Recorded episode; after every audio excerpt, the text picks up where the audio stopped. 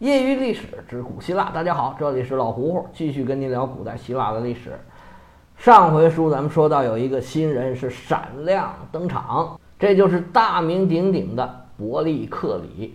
说到伯利克里，应该说是本套书里面最重要的一个人物。当然了，也有人不同意啊，有人说是梭伦最重要，有人说是亚历山大最重要。当然了，那两位也很重要，但是我个人认为。这个伯利克里应该是最重要的一个人物。梭伦虽然重要，但是他执政的时间啊太短，而且那个时候呢，雅典还没有成市。他对于日后的雅典有着开创之功，但是呢，当时对整个所谓的希腊世界吧，影响并不是那么的大。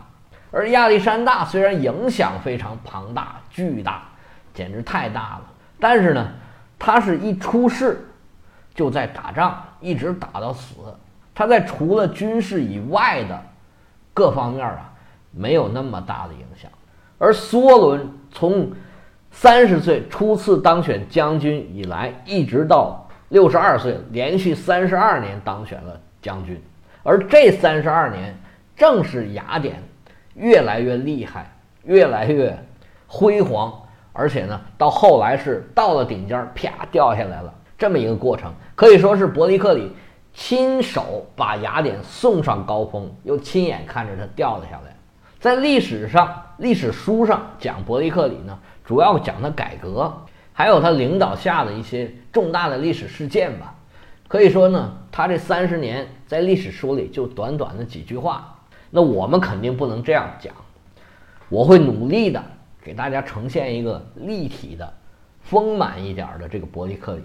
那我们要从它的生长环境开始讲起。我们以前说过，这伯利克里啊，生长于豪门之家，他是阿尔克迈尼翁家族的成员。他母亲是比较直系的，而他父亲呢，属于被招赘的这个青年才俊，也确实比较有本事，属于这个阿里斯泰德手下的一员干将吧，左膀右臂。但是可惜了的是。应该是三十多岁，不到四十岁就死了。具体怎么死的呢？这个没有说，我们也就不瞎猜了。这个伯利克里出生于公元前四百九十五年，大家可以算算这时间啊。可以说他五岁的时候就是第一次希波战争，到了他十五岁的时候是第二次希波战争。可以说他的这个童年和青少年时期就是。这个希腊跟波斯这个战争的时期，而到他慢慢快要成年的时候，希腊也打胜了，这个雅典呢逐渐走向辉煌。而作为他个人，他失去了他的父亲。这伯利克里啊，从小就非常的聪明乖巧，瞅着就是那种好孩子，又在贵族的家庭长大，又很有范儿，这个将来就是一个很有出息的人。这伯利克里啊。非常的有文化，从小呢就对这个文学艺术非常有兴趣，而且呢，他也特别喜欢跟这些文人呐、艺术家啊一起交往。当时古希腊呀流行一个风俗，叫做会饮。什么叫会饮呢？说白了就是聚在一块儿喝酒。这跟中国人主要是以喝酒吃菜不太一样的是，他们是喝酒聊天儿。当然了，这会饮也分三六九等。就像咱们现在聚会也是一样，有大学教授啊谈哲学的，也有这种酒蒙子讲黄段子的。这伯利克里家的会饮就特别的出名，他有几个好朋友，其中核心的一个叫阿纳克萨格拉，是个爱奥尼亚学派的哲学家。哎，这个将来在哲学史上也都是有地位的。还有一位呢，索福克勒斯，这位呢是。希腊的悲剧三杰之一，还有一位特别著名的雕塑家，叫菲迪亚斯。你可以想象，在这么一个场合里，有这么高水平的这个文学家呀、艺术家，他这个会饮水平肯定是很高的。有的时候呢，就变成一种半正式的这个学术活动了。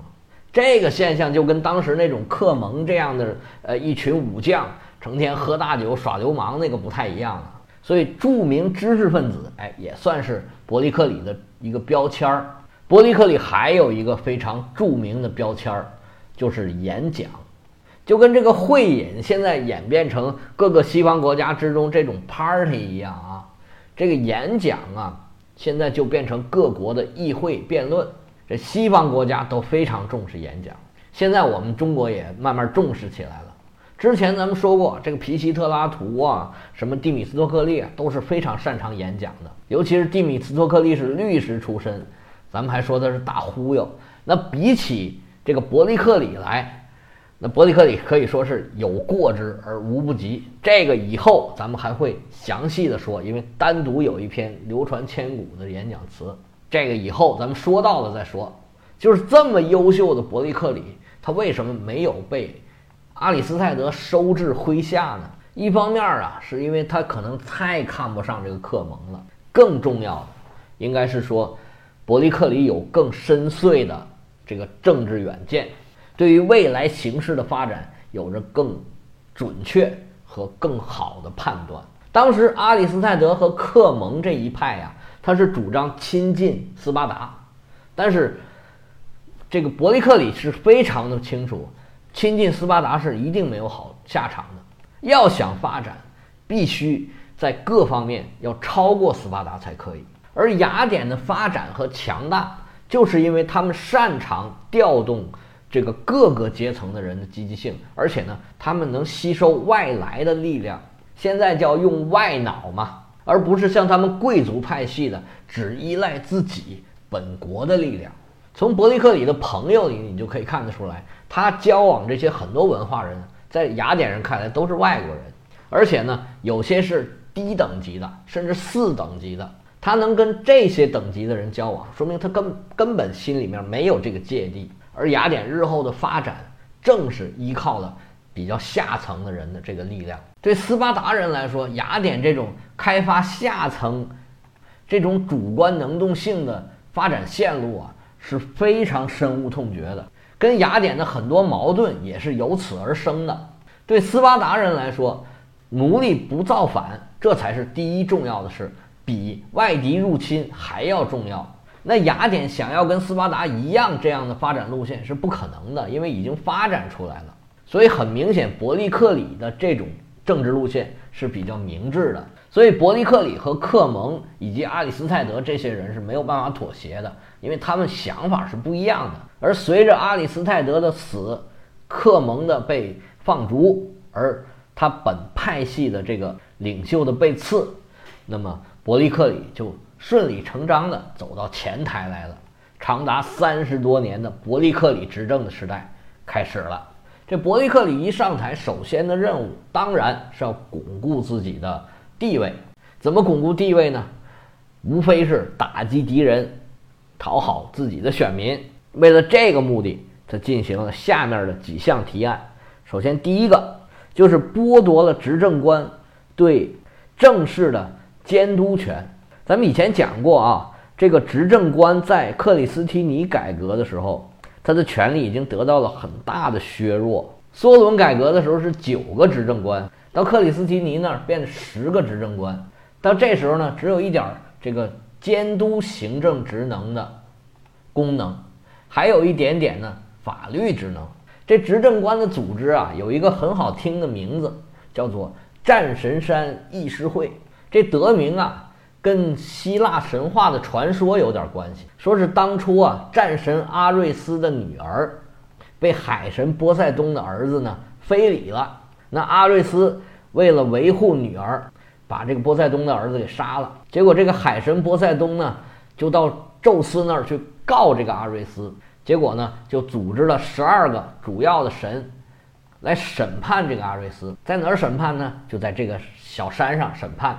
后来这个阿瑞斯被判无罪，那么这个山就被命名为战神山。这十二个神呢，就是后世这个陪审团的前身了。这名字当时还是一样的好听，但是这个战神山议事会啊，已经慢慢慢慢的没有那么大的权力了。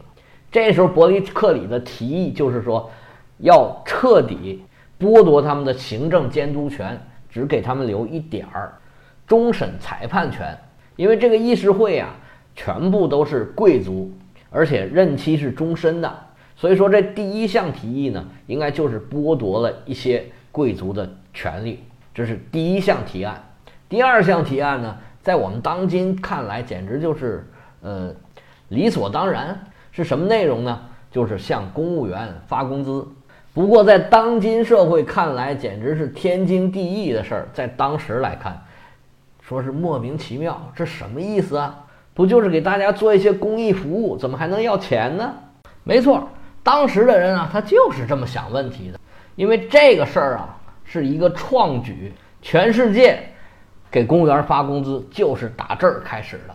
因为自古以来都是老百姓养着当官的，养着政府。这也就是纳税呀，用自己的金钱、劳动和劳动成果给政府，换取政府对社会秩序的维护和对普通老百姓这个人身安全的保障。从来也没有政府给老百姓钱的时候。那以前的公务员，他这些劳动是怎么来的呢？一方面是上层的，像雅典的执政官呐、大法官呐之类的这样的公职人员。他不但不从政府拿钱，而且呢，家族还经常搞各种公益慈善项目，比如说花钱请剧团演剧呀，像皮西特拉图组织这种歌唱比赛啊，这些都是这个贵族他们拿钱的。他们通过这种方式获得了选票，获得了权利，然后呢，再用手中的权力呢，去获得更大的利益。那他获大了获得利益之后呢，他就有更多的钱，有更多的能力，获得更多的权利。所以上层通过这种循环的方式呢，兑现自己权利获得的东西是成立的。那么底层公务员呢，是用减免税收的方式，拿咱们中国的这种话来讲，就是服徭役，就相当于我们军训的时候，每人轮流出去值班这个意思。那么对希腊人来说，最惨的就是第四等级的人，他们是小商人，或者是手工业者，或者是干力气活的人，他们是每天要赚每天的钱，今天不干活，我今天就没饭吃。但是如果平时不是平时啊，如果是战时，为了保家卫国，这还好说。但是如果说平时抽出来他们当公务员，如果不给他们钱的话，他就衣食无着，他生活没保障。他们就只好放弃这种权利。那么对于底层的人来说，参与这个政治生活呀，可以说是非常不利的。那在伯利克里的提案里边呢，这个津贴呀，应该是不太多的，而且呢，也不是每个人都可以领，只有第四等级的人可以领。这是第二条提案。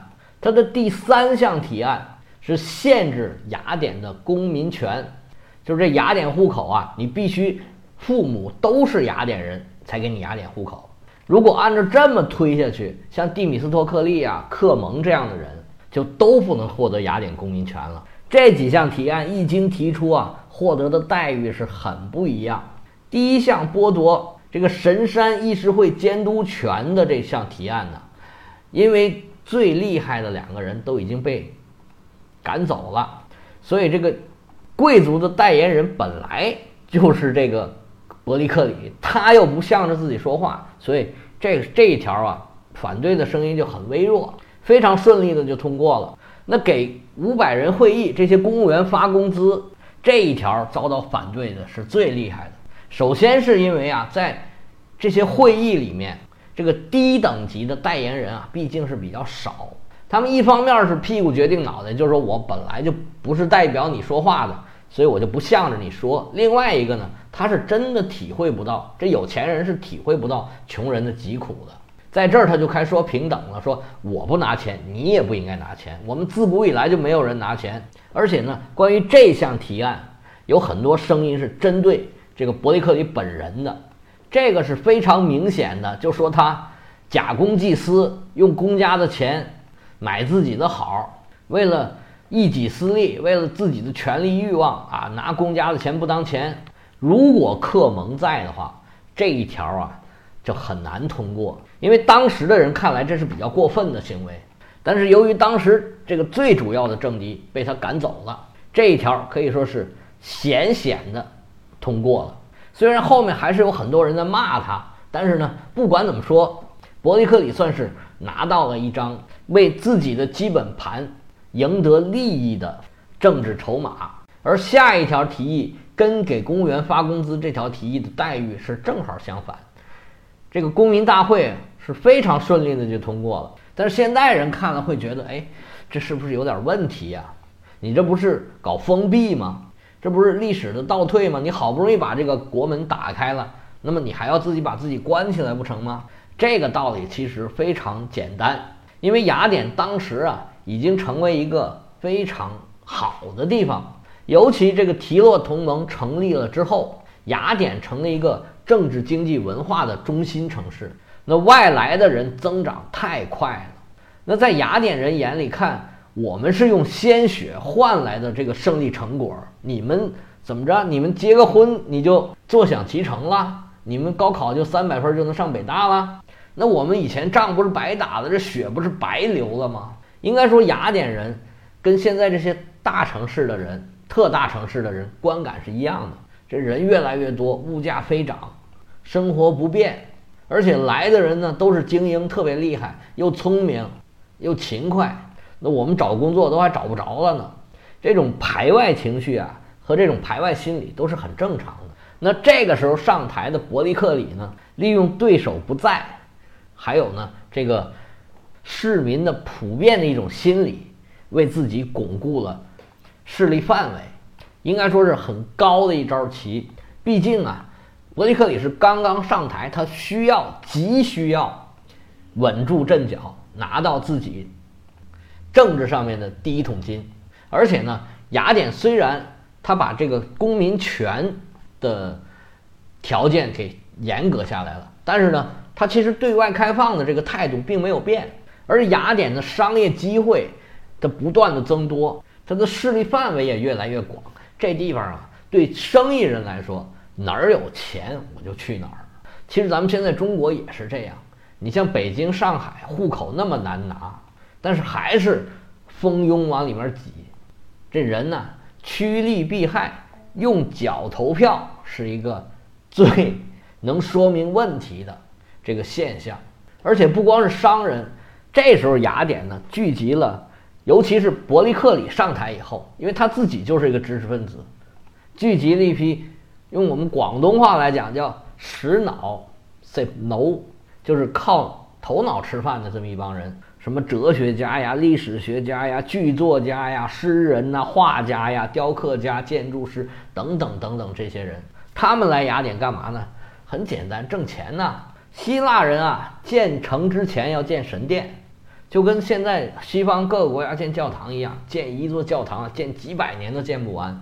他们建神殿呢也是这样，你首先要设计吧，你要施工吧，你要雕刻吧，你要绘画吧。这还是单单建筑一个行业，而且从皮西特拉图那个时候就开始搞这个音乐会，不是音乐会，音乐比赛，还有体育比赛呢。还有之前我们说这个富人经常咱们捐一个戏来看，那么这些文化人就都有就业机会，有工作，完成自己的事业，哎，有机会做自己伟大的作品。这对每一个艺术家、每一个文化人来说，那都是莫大的吸引。那么。对顶级文化人来说，他们可以创作伟大的作品；那么对一些次级的文化人来说，他们可以当老师啊。老胡我自己也有一个小的画室，其实我是跟一个美术老师合作的，不是一个美术老师啊，几个美术老师。我把这种搞教育的呢称为失败者联盟，因为每一个教育行业呢，它其实都有垂直的行业。如果你真的是顶尖高手，你就不会来教孩子，当然了，就是说有些顶尖高手呢，他确实不擅长呃教别人东西，不擅长表达，不擅长传授。那教育教育呢，也是单独的一门那个技术吧，也是一门艺术。但是往往从事教育的呢，就是在这个行业里面，并不是做的最好的那个人才。这我以前就说过，这个板凳一边出超级教练，一边出超级巨星嘛，超级巨星很难当超级教练。但是呢，你教孩子并不需要这个顶级的水平，因为你需要孩子给孩子循循善诱，跟孩子搞好关系，让他觉得哎很开心，跟你学没有压力。那么在这个层面需要的人就更多了。咱们以前说过啊，在雅典有很多那种文化学校和这个体育学校。这里面呢，不但能容纳人才，那么新一代的人才其实都是从这里面走出去的。那么伯利克里呢，初上台来就用这么几个小手段拿到了自己算是比较稳固的政治地盘儿。那他下一步又会怎么做呢？他的那个对手克蒙流亡之后回来了没有？欲知后事如何，且听下回分解。